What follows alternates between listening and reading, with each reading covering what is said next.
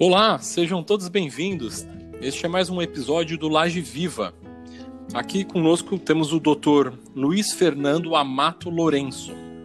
Ele é doutor em ciências pelo Departamento de Patologia da Faculdade de Medicina da USP. Ele vem hoje para falar um pouquinho para a gente sobre a agricultura urbana, as oportunidades, os riscos, as ameaças, toda essa condição que a gente vem vendo de hortas comunitárias, esse movimento de gerar alimento onde você reside, onde você trabalha. Luiz, é um prazer receber você aqui conosco, atender essa demanda dos nossos ouvintes, né? Por favor, se você puder apresentar um pouco quem é o Luiz profissional, o doutor, a sua atuação acadêmica, as suas motivações. Muito obrigado por aceitar o nosso convite.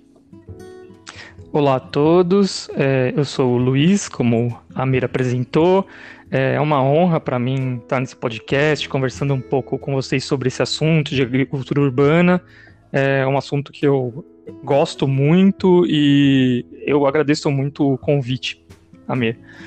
É, bom, eu sou formado em engenharia ambiental, né? Então eu tenho esse background de, é, como engenheiro ambiental e ainda na minha graduação eu comecei a pesquisar, né, como iniciação científica, a questão de poluição do ar e saúde da população nas cidades.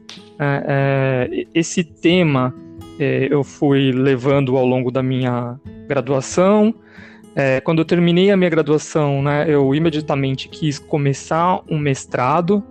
Né, é, fui para a faculdade de medicina, porque existe um grupo de poluição ambiental, Faculdade de Medicina da USP, né, de poluição do ar né, que é coordenado pelo professor Paulo Saldiva, e que é um grupo multidisciplinar. Então, dentro desse grupo, a gente tem engenheiros, a gente tem biólogos, médicos, né, trabalhando nesse tema de poluição do ar.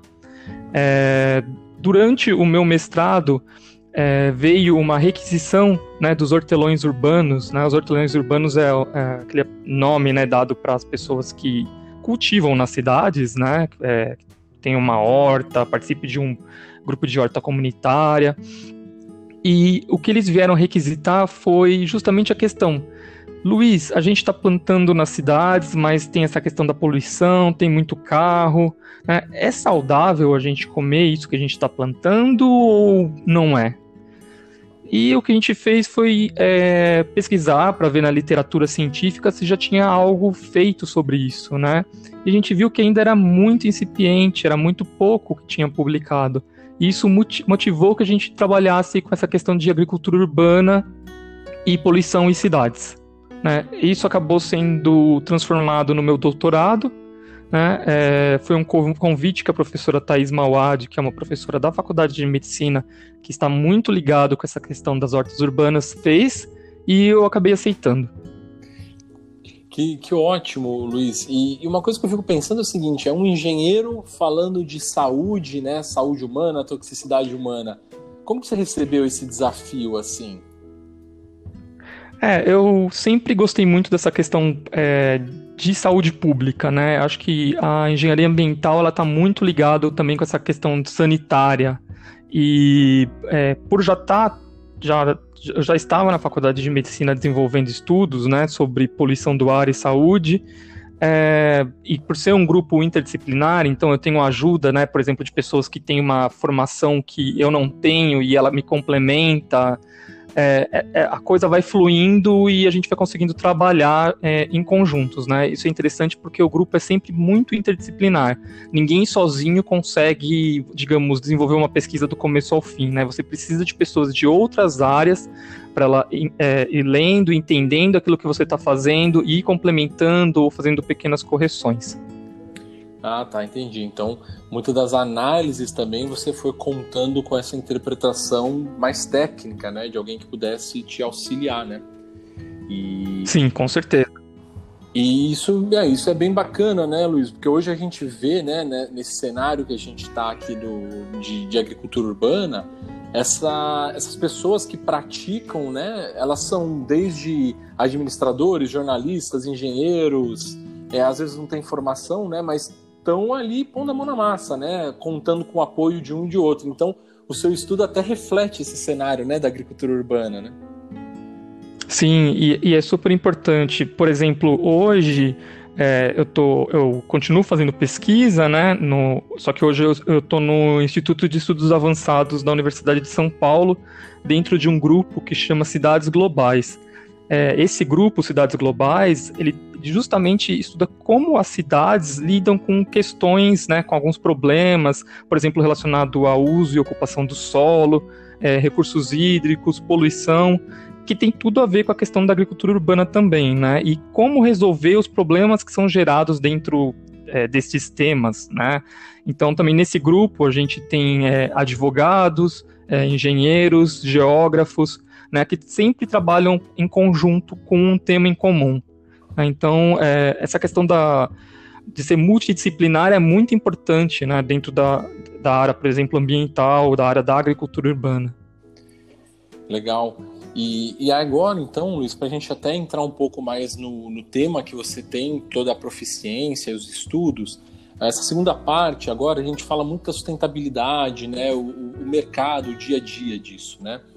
E os Sim. seus estudos, muito voltados para a agricultura urbana, agora estão nos levando a ver informações, né, devido à pandemia, né, e todo esse cenário que infelizmente a gente vive, que estudos mostram redução de 50% de índices de poluentes, né? Doenças respiratórias diminuíram 30%.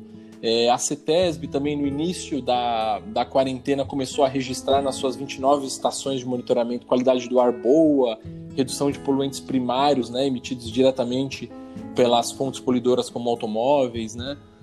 Uh, e aí, com todo esse pano de fundo, Luiz, eu acho que os seus estudos eles vêm muito a calhar e criam uma oportunidade né, para gente. Porque uh, eu acho muito interessante aí os ouvintes podem ir atrás e pesquisar, né? Dois artigos aqui muito legal do, do, do, do Dr. Luiz é a influência da poluição atmosférica no conteúdo elementar de hidrocarbonetos policíclicos aromáticos no cultivo de vegetais folhosos nas hortas urbanas de São Paulo Luiz, traduz esse nome complexo para gente, e aí depois eu canto o próximo. Sim, vamos lá. Bom, esse estudo que a gente queria verificar é se eu plantar na cidade, né, em regiões diversas, é, a poluição do ar tem alguma influência em relação ao que é acumulado, né? Por exemplo, é, o vegetal, no caso, ele vai ter mais cádmio, ele vai ter mais chumbo, né? E isso está dentro dos limites né, aceitáveis né, e recomendados pela Anvisa ou pela Organização Mundial da Saúde né, é, de consumo humano. Né? Então a gente é, estudou 10 hortas comunitárias da cidade de São Paulo, né, em regiões diversas, região norte, região sul de São Paulo, região oeste, e também é, na cidade de Piracaia, no interior de São Paulo. Por que Piracaia? Porque lá é um lugar que a gente sabe que os índices de poluição do ar são muito baixos. Né? Então serviu como um controle. Né? Ao mesmo tempo que a gente é, plantou alguns vegetais e analisou nas cidades, a gente também estava analisando lá em Piracaia. Né? É, nesse estudo, a gente controlou o solo, então o solo era comum, o mesmo solo usado em todas as hortas, e a água também era a mesma. Né? Então, durante esse período, é, foi padronizado né? rega, é, observação de como o vegetal estava sendo desenvolvido nessas hortas. E num período de 30 dias, depois 60 e depois 90, a gente fazia coleta e analisava o quanto tinha sido acumulado né, de alguns, por exemplo, metais pesados, né, é, chumbo, cádmio, arsênio. E com isso a gente conseguia analisar é, com as características do entorno dessas hortas qual era é, o papel, né, a influência da poluição do ar. Então, assim, foi, um, foi o primeiro trabalho que a gente fez que gerou esse artigo. É, a gente verificou que após 30 dias é, já havia um acúmulo em hortas que eram muito próximas a vias de tráfego, é, tráfego pesado, tráfego veicular, e que não tinham nenhum tipo de proteção né, no redor dessas hortas, por exemplo, árvores ou edifícios. É, é, após 60 e 90 dias, esses índices, né, essas concentrações de elementos continuaram a crescer né, e é, chegaram em algumas hortas até ultrapassar o que é recomendado pela é, Organização Mundial da Saúde ou mesmo pela Anvisa. Né? Mas eram hortas bem pontuais que estavam em locais assim de, é, vamos dizer, extremo volume de tráfego veicular. E, e Luiz, assim, para quem está ouvindo a gente começar a identificar, entender um pouco o seu estudo, né? De novo, eu, eu recomendo que as pessoas é, vão atrás né, da, da, informação, do artigo, né? Leem o estudo que o Luiz fez, é importante ver na íntegra. O Luiz está aqui para dar uma pitada para gente, né?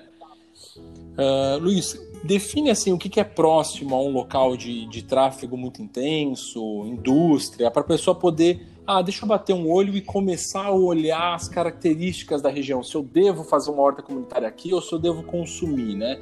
E também, que, que vegetais vocês olharam? É, a gente, é, bom, para começar uma horta, o primeiro passo seria é, você investigar o passado do local, né, do terreno onde você está investigando. Por exemplo, se naquele local é, funcionou alguma indústria, é, algum posto, por exemplo, posto de gasolina, e se no, no, no na área circundante do, do, da plantação onde você pretende fazer a horta, existe esse tipo de atividade. É, o que a gente recomenda é que não tenha posto de gasolina numa proximidade de 100 é, metros né, do local da horta, tá. porque o posto de gasolina ele tem um problema de geração de alguns compostos, compostos voláteis. E esses compostos, eles podem é, sofrer um processo de... Ele é gás, né? E ele pode sofrer um processo que é, ele se transforma num é, um semissólido, né? É, e acaba sendo absorvido pelas plantas, é, por aquilo que você está plantando. Então, é, o recomendado é que tenha uma distância de 100 metros de é, vias de tráfego é, veicular intenso, né? Quando eu digo tráfego veicular intenso, é ônibus, caminhão, carro, né? E também essa questão do é, essa questão do, do, posto de gasolina também é importante. É, a, a, tua outra pergunta foi sobre com, é, com relação aos vegetais que vocês avaliaram, né? Da, das folhas. Ah, sim. Né? Isso. É, em relação a vegetais, a gente foi para um extremo né, que era para é, avaliar vegetais folhosos. Por que vegetais folhosos? É, já existe muita evidência há muito tempo na literatura que esses vegetais eles tendem a acumular mais né, é, polu poluentes, tanto é, do ar quanto da água. Então a gente partiu daquilo que tem o maior potencial de acumulação né, de contaminantes, principalmente do ar, e é, foi, foi, a nossa escolha, né, para ver se tinha ou não é, alguma influência nesse tipo de vegetal. E, e aí, no seu outro artigo, né, doutor Luiz, determinação das Sim. concentrações de metais traço provenientes de deposições atmosféricas em hortas urbanas comunitárias na cidade de São Paulo. Ele também você traz os mesmos vegetais? É, quais, quais hortifrutis né, ou hortaliças a gente está falando nesse caso, desses dois artigos? Sim, é, a gente avaliou o espinafre e a couve. Né? A couve porque ela tem uma cera né, na, na superfície da folha, então ela realmente tende a, a ter um acúmulo maior e o espinafre também. A gente escolheu também esses dois vegetais porque é, eles são bastante consumidos né, pela população brasileira e são de fácil cultivo e praticamente é, muitas hortas têm, né? Muitas hortas de São Paulo cultivam couve e o espinafre, né? Pela essa facilidade de, de plantar e de desenvolvimento dessa, desse tipo de planta. É, então esses foram os principais é, motivos para escolher a, a, couve e o espinafre. É, uma outra coisa importante também que a gente fez nesses dois estudos foi avaliar como método comparativo aquilo que é comercializado em supermercados. Então a gente escolheu três redes de supermercados grandes aqui de São Paulo, né, do, do estado de São Paulo, e analisou para ver se tinha também algum é, acréscimo de poluente, né, dos poluentes que a gente estava investigando. É, os dos supermercados todos estavam dentro daquilo que a legislação, né, daquilo que a Anvisa é, preconiza como limites né, de, de metais pesados. Okay. E nas hortas, é, o nosso problema maior mesmo foi naquelas que é, não tinham nenhum tipo de proteção ou barreira no entorno e que tinham uma grande quantidade de veículos é, circundantes à horta. Ah, ok. E, e, e assim, uma, uma luz para gente, né? Uh, olhando, lendo os seus artigos, obviamente, né? Eles são complexos para absorver de maneira rápida, mas eu pude observar nos estudos que você traz a distância horizontal, né? Das fontes poluidoras, como indústrias, é, postos de gasolina, áreas de tráfego rápido, intenso, como fundamental, né? Uh, como que se comportam, sim, sim. Luiz, é, as variáveis de barreiras físicas, vegetais e distância vertical, né? Tem alguma que é mais importante sim. ou uma combinação ideal delas? É, o que a gente verificou nesses estudos é que a proximidade, em questão da proximidade é, horizontal, é, é, precisa ser é, maior que 100 metros mesmo, né? Devido a esse risco de contaminação por compostos orgânicos voláteis e também por, é, por metais. É, porque existe um problema é, dos carros, eles geram, é, conforme você vai rodando, você tem um desgaste tanto de peças né, automotivas quanto de pneu e de asfalto.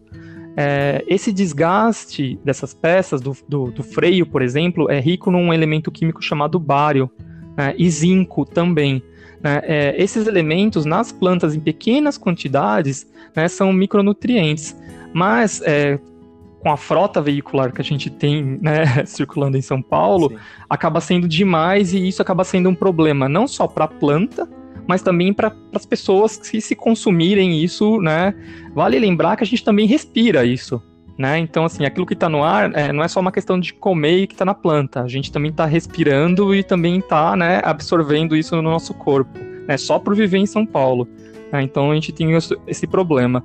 É, o que a gente verificou é que nas hortas que tinham árvores né, no entorno, é, aí árvore, pode ser árvore frutífera ou alguns arbustos mais altos, é, ficava retido na casca da, da árvore. Então a gente analisou a casca da árvore, né, dessas é, circundante das hortas e verificou que ali existe um acúmulo grande desses elementos químicos, tanto na casca quanto na folha, e que impede que isso chegue, por exemplo, no, nos vegetais. Então existe essa relação né, de diminuição dos poluentes né, é, entre né, na distância entre onde a árvore está e aonde você tem a plantação.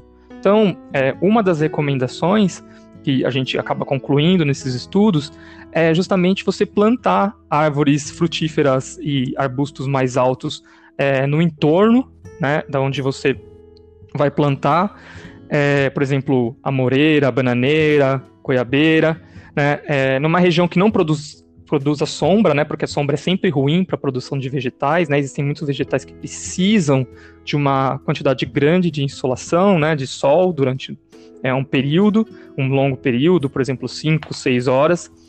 É, depois você pode plantar alguns arbustos menores, né, e no centro, nas áreas mais internas do terreno, que sejam cultivados os vegetais folhosos, porque são justamente esses que têm uma maior probabilidade, uma maior chance de acumular esses elementos que a gente não quer.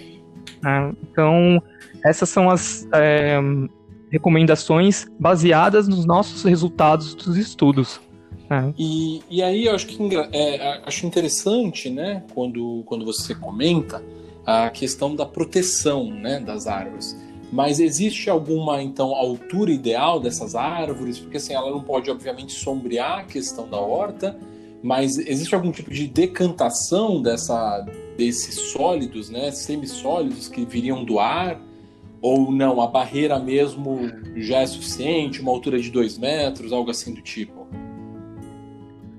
É, o que a gente verificou no, no estudo já eram árvores adultas. Então, quando eu falo, por exemplo, é, no, no, entorno de muitas hortas aqui de São Paulo, gente, que são árvores comuns em São, em São Paulo, a gente tinha cibipiruna, é, a gente tinha a tipuana, que são árvores que têm um crescimento rápido e é, já são árvores grandes, né? Então, é, não são árvores, vamos dizer, com menos de 5 metros, com menos de 5, 6 metros. Então, são árvores grandes. É, e em questão a obstáculo vertical, né? Que quando eu falo obstáculo vertical, eu não falo só em árvore, a gente também considera prédios, é, muros, né, é, a gente verificou que acima de 3, 4 metros já funcionava como uma barreira. Já, já era um, um mecanismo para diminuir a quantidade desses elementos e para não haver o acúmulo, né, é, essa deposição. Porque o que acontece é, esses elementos, quando eles chegam no vegetal, existem dois mecanismos né, para ele acumular é, e, e, ficar na, na, parte interna né, do tecido da planta. Então, é, esse, esses poluentes eles podem ser depositados no solo. Né, aí no solo, né, conforme você rega, conforme a chuva, acaba chegando na proximidade da raiz e é, pode ser absorvido. Isso vai depender muito do qual é o tipo do elemento e de algumas propriedades é, físico-químicas do solo, tá? Então a gente tem pH do solo, é, granulometria do solo, tudo isso vai influenciar também nessa questão da absorção pela raiz.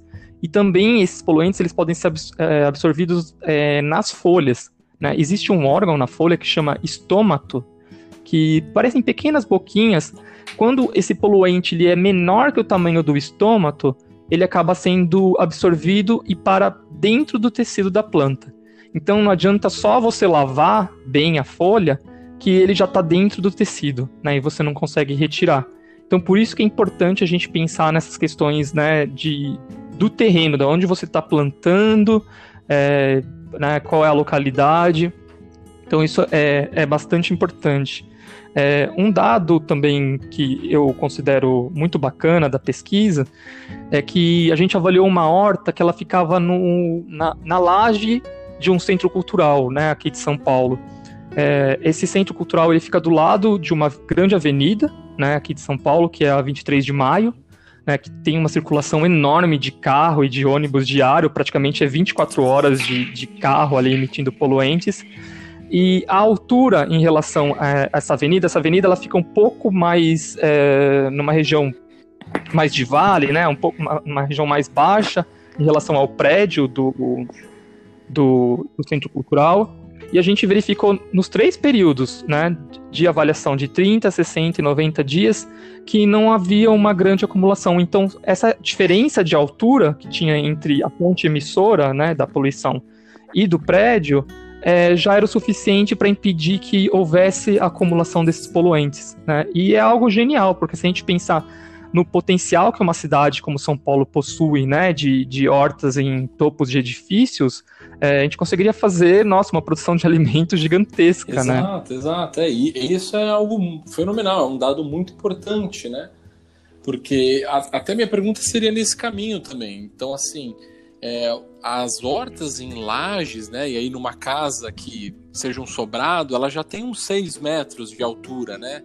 E é o que você falou, elas acabam indo para para o topo né, de um edifício ou para o topo da garagem, que é, muitas vezes está a 10 metros de altura né, em relação. É, mas assim, essa altura ela já cria uma barreira de, de dificuldade para o poluente, né? Sim, e, e assim, lógico, existem alguns problemas, alguns problemas não, mas existem alguns desafios né, operacionais em relação a você ter uma horta é, numa laje, como, por exemplo, o fornecimento de água, né, você ter a questão do solo, do peso, né, em relação à estrutura do, do edifício, mas é, existe tanto já benefícios que são quantificados em relação à, à, presença dessas hortas, né? Você, por exemplo, está aumentando os, os, índices de áreas verdes nas cidades, né? E as áreas verdes, elas têm inúmeros benefícios, né? Existem estudos que mostram que, por exemplo, é, é, você o aumento de área verde, de índice de área, de área verde por é, habitante, é, ele diminui não só problemas é, respiratórios, problemas, mas também problemas psicológicos. Né? Então, você tem diminuição de casos de depressão, é, de estresse. Né? Isso é relacionado à área verde. Quando a gente é, vai para a questão da agricultura, para a questão da, por exemplo, hortas comunitárias, nossa, é, existem já muitos estudos feitos fora do Brasil e no Brasil que mostram isso. É, mostram é, que é, as pessoas, vamos dizer, elas são muito mais felizes né, do que sem né, é, sem, sem esse trabalho feito né, em horta. Que, que, bacana, porque assim, agora, né, acho que uma provocação então é, é, uma continuidade desse estudo da questão da poluição atmosférica em hortas em laje, né? Fazer até mais um complemento aí, né? Sim, Sim, com certeza. É, seria muito bacana a gente conseguir é, avaliar não só a questão da poluição também, mas também é, o potencial que a gente tem, por exemplo, em São Paulo. Né? Quanto a gente conseguiria é, produzir, né? o quanto a gente tem é, de área disponível, se a gente considerar né, é, os prédios, que a gente tem de prédios, né, e colocando um índice, por exemplo, se 30%, né, chutando vamos, ao 30%, 20% é, dos edifícios é, adotassem esse procedimento de, de hortas nas, nas lajes, né, o quanto a gente teria de áreas verdes e o quanto essas áreas verdes elas beneficiariam a saúde da população, né, o quanto a gente teria de benefício em termos de saúde pela presença dessas hortas. É ótimo, ótimo. E, e Luiz, até para a gente dar um pouco de sequência, uh, Uh, acho que uma preocupação, né? E aí eu, eu, trago um pouco de alguns questionamentos que eu ouvi ao longo desse tempo da agricultura urbana é como que se comporta o cinturão verde de São Paulo, né? Que está envolto nessa região metropolitana de São Paulo com rodovias, né? Existe alguma preocupação com relação a esse tipo de poluição atmosférica no cinturão verde? Ou o seu, o seu estudo ele ainda não abrangeu essa, essa área toda? É bem, é, o nosso estudo ele realmente ficou bem focado no, na área urbana, né, na área mais central, vamos dizer assim, e periférica da cidade. Ela não chegou a abordar a questão do cinturão verde, mas os vegetais que a gente é, avaliou dos supermercados, a gente sabe que é, a maior parte deles vem justamente desse cinturão urbano. Né? É, os índices de poluentes que a gente avaliou é, nesses vegetais estavam dentro daquilo que é estabelecido pela Anvisa é, e mesmo por alguns órgãos internacionais. Então, assim, é, não haviam problemas. É, eu acho que muito é, porque esse, as áreas são muito grandes, né, de, de, plantação e não tem tanta circulação assim de veículo, né, como nas cidades. É, eu acredito que isso, é, por enquanto, pelo menos, é, está bem seguro, né? Mas a gente sabe que a cidade vai avançando, né? Na verdade, a urbanização vai avançando, então é, começa a preocupar quando você tem uma, é, uma circulação maior, por exemplo, de veículos no entorno dessas plantações, né? Quando você tem uma estrada que já tem um número grande de caminhões ali é, circulando, então isso gera uma preocupação maior mas por enquanto, pelos resultados que a gente avaliou nos nossos estudos, sabendo que esses vegetais de supermercado vêm do cinturão verde, estava é, bem tranquilo. Bacana. E para a gente concluir, né, Luiz, os seus estudos resultaram em um guia de boas práticas para a agricultura urbana, né? E desse bate-papo todo que a gente Sim. fez, Luiz, eu obviamente recomendo que todos baixem esse guia de boas práticas, sigam passo a passo, né? Mas qual que é o grande destaque que você dá desse guia de boas práticas para as pessoas evitarem uma contaminação? É também, em partes, evitar algum tipo de cultivo ou é uma somatória desse guia? Qual que é o destaque que você dá para as boas práticas? Bom, vamos lá. É, esse guia, né, que é o, é o Guia de Boas Práticas de Agricultura Urbana, é, ele nasceu de uma necessidade minha durante a produção do doutorado de tentar transcrever numa linguagem mais é, menos técnica, né, para a população em geral. Então, qualquer pessoa poderia pegar, ler o guia e entender o que está escrito ali. Então, foi uma necessidade, como se fosse um retorno, né? Porque a gente faz pesquisa, a pesquisa nossa, é, por exemplo, a minha pesquisa foi financiada pela FAPESP, né? Que é um órgão estadual de fomento à pesquisa, e eu queria dar assim como se fosse um retorno né, desse investimento público para a população em geral numa linguagem mais simples. É, é, depois eu no final eu passo para vocês é, onde encontrar na internet, né? Esse, esse, ele está disponível gratuitamente, né? Em PDF, então qualquer um pode ir lá pode e baixar. Passar, Luiz, pode passar é, agora. Claro. Posso passar? Olha, é, ele está tá no site do Instituto de Estudos Avançados da USP. Então, se você for no Google e digitar é, Instituto de Estudos Avançados da USP, né, da Universidade de São Paulo, é, guias de boas práticas agricultura urbana, é, já vai vir o primeiro link é o link do desse é, o PDF desse, desse arquivo desse guia. É, acho que a primeira assim é, dica que eu dou para lidar com esse problema da contaminação é você escolher muito bem a, a onde você está, avaliar bem a região onde você quer fazer né, a, a sua horta. É, tentar não utilizar alguns contaminantes que a gente é, sabe que, que pode influenciar, tipo sucata, material de construção, que a gente às vezes pega para fazer um canteirinho, né? Isso não é muito, muito ideal sempre utilizar é, uma manta que a gente chama é, de é, multi, que é quando você pega, faz uma cobertura com vegetais secos. Né? É, essa utilização é importante numa, numa plantação porque ela ajuda a minimizar a exposição é, de poeiras que são, por exemplo, esses poluentes contaminantes. Né? Então a gente chama de poeira é, mas é, é, um contaminante que tem esse potencial de suspender, né, de sair do solo, é, das ruas e chegar na, na sua plantação. Então, utilizar essa cobertura de vegetais secos é bastante importante.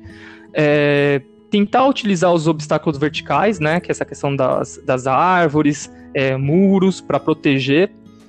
Hum, é tentar também é, evitar de. É tentar sempre deixar o solo corrigido, né? Então, é, se tiver a oportunidade de analisar o seu solo, é, é algo muito bacana para saber se já não tem algum contaminante ali. Então, no guia, a gente tem alguns endereços e alguns contatos de onde fazer esse teste, onde realizar esse teste de qualidade do solo, para saber se o solo está contaminado ou não, ou se de repente você vai ter que é, comprar ou trazer de algum outro local que você saiba que, estão, que está limpo, né, que não tem um contaminante. É, e é muito legal também você deixar o seu solo sempre numa, é, num pH é, próximo ao neutro ou um pouquinho alcalino. Por quê? Porque ele é, ajuda que não haja mobilidade e disponibilidade de alguns metais como o chumbo, né, que é bastante tóxico. E no geral, é procurar manusear o solo sempre quando ele estiver úmido, é, utilizar luvas para jardinagem, é, lavar sempre as mãos após manipular o solo, lavar bem os vegetais com água potável depois que você colhe. Né? E se caso você tenha dúvida em relação se tem muito poluente ou não, dá preferência para vegetais não folhosos, né? dá preferência para, é, por exemplo, frutas ou é, é, vegetais que, que geram vagens, é, ou mesmo é, vegetais que é, se você conhecer o solo, né, raízes, né? Se você souber que seu solo não é um solo contaminado, você optar por raízes, porque eles tendem a, a absorver menos desses poluentes atmosféricos. Né? As, os vegetais folhosos tendem a, a acumular Legal. mais. Então, pessoal, acho que assim é importante o, o público que nos ouve, grande maioria são engenheiros, é, mas também tem muitos interessados no tema. Baixa o, o guia do, do Luiz, aproveita que o doutorado dele foi em cima disso, né? A gente vai deixar o LinkedIn do, do Dr. Luiz também para vocês poderem fazer perguntas, né? Conectar, fazer um networking, né? E aí você consegue ter mais propriedade para seguir, mas obrigado pelas dicas, tá? Acho que é importante o pessoal já ter essa informação. Imagina.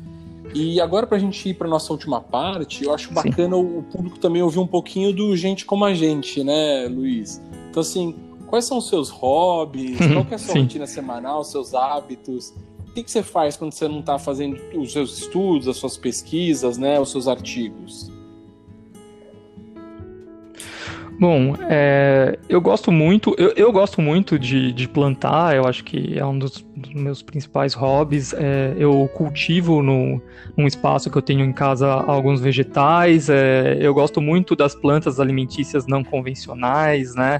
que é, são plantas que têm um grande potencial, porque elas têm uma característica é, de é, bom, bons índices nutritivos, e então é algo que eu, eu, eu gosto bastante de, de, de, fazer em casa, plantar e, e colher. É, uma outra coisa que eu gosto bastante também é de cozinhar, então eu acho que é, é muito prazeroso você conseguir plantar, né? Você colocar ali uma sementinha no solo é, você vê todo o processo de crescimento e depois de, de colheita, saber lidar com as frustrações também, porque nem muitas, muitas vezes não é fácil você plantar é, algo na cidade e, e aquilo, né? É, esse tipo de, de cultivo, é, a gente sempre prioriza não utilizar nenhum tipo de agrotóxico. Né? Então, assim, a gente tem essas dificuldades de, às vezes, por exemplo, plantar um tomate e aí o tomate é atacado, é, o tomate é atacado por oidium, que é um, um, fungo, né, que acaba secando todo o pé de tomate e não chega a ver o fruto. Então, assim, lidar com essas frustrações também é algo bastante importante é, compartilhar né, com as pessoas. Às vezes você produz algo numa quantidade grande, você sabe que vai estragar, então você né, bate ali no seu vizinho e fala: Olha, plantei, você quer um pouco disso.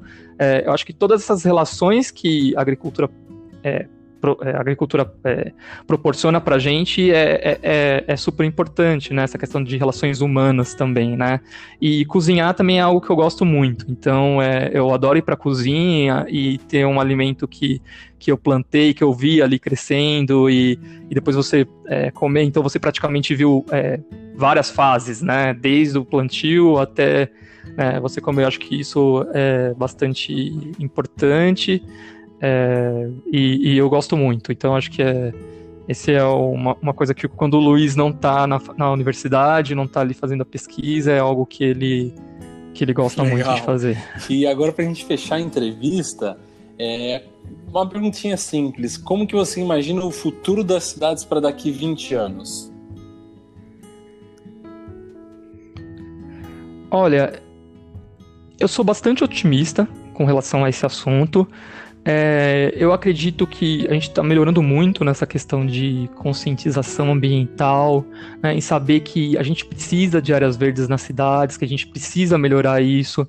Né, a gente já vê grupos é, de voluntários plantando árvores né, na cidade, fazendo florestas de bolso, que eles chamam, né, que são pequenas florestas é, nas cidades, as hortas urbanas crescendo, as hortas comunitárias crescendo. Então, é, eu vejo que para mim daqui 20 anos as cidades elas vão ser muito mais verdes, é, as pessoas vão ter uma qualidade de vida muito melhor do que hoje, com certeza, e a gente vai saber lidar sim com essa questão é, da poluição do ar muito melhor do que a gente faz hoje, e hoje já é muito melhor do que há 10 anos atrás, muito melhor que há 20 anos atrás, e muito melhor que é, 30 anos atrás, né? Quando no começo da década de 90, por exemplo, é, o chumbo foi banido do combustível. Então, é, isso já foi algo muito bom e a gente está melhorando isso. Então, é, eu sou bastante otimista. Eu, eu acho que as cidades vão ser muito melhores e a gente vai ter sim uma conexão entre natureza e cidade. Não vão ser coisas tão separadas como ainda que é legal. hoje. Bom, gente, fechando então agora a nossa entrevista. Luiz, muito obrigado pela sua contribuição, pela sua participação, foi ótimo, tá? A gente vai deixar o seu contato aqui para as pessoas verem na descrição do áudio. De novo, obrigado pela sua participação. Legal. Eu que agradeço pelo convite e é sempre um prazer muito grande falar sobre esse assunto com seus ouvintes. Muito obrigado. Pessoal, fiquem plugados.